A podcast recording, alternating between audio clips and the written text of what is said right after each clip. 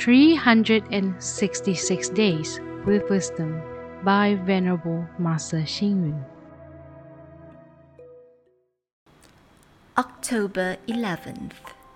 Use compassion to care for sentient beings. Perceive the things in this world with the eyes of compassion. Let compassionate speech praise in times of rejoicing. Let compassionate hands perform expensive good deeds. When I see people do good deeds, I support them by rejoicing. When people make great efforts to help the country to prosper, I sing their praise because there is a cause to rejoice. Rejoicing is a beautiful virtue if someone does good deeds and speak good words, even though we were hindered from doing the same for some reason, we can still feel happy and rejoice for that person. Lord Buddha said, if a person can rejoice in someone's virtuous deed, both will receive equal merits. It is very obvious that rejoicing is an important attitude in human interactions and relationships.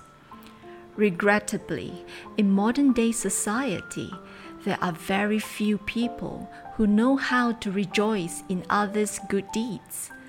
There are the heartless who like to take joy in calamities and delight in disasters. For example, if a person supports the poor, there are some people who would say the effort is just a drop in the ocean. If you are in financial straits but still support some good deeds, then someone would say you are pretentious and living beyond your means. If society cannot cultivate the habit of rejoicing in good deeds, but simply criticizes others, then it would be difficult to find kind people and good deeds anymore.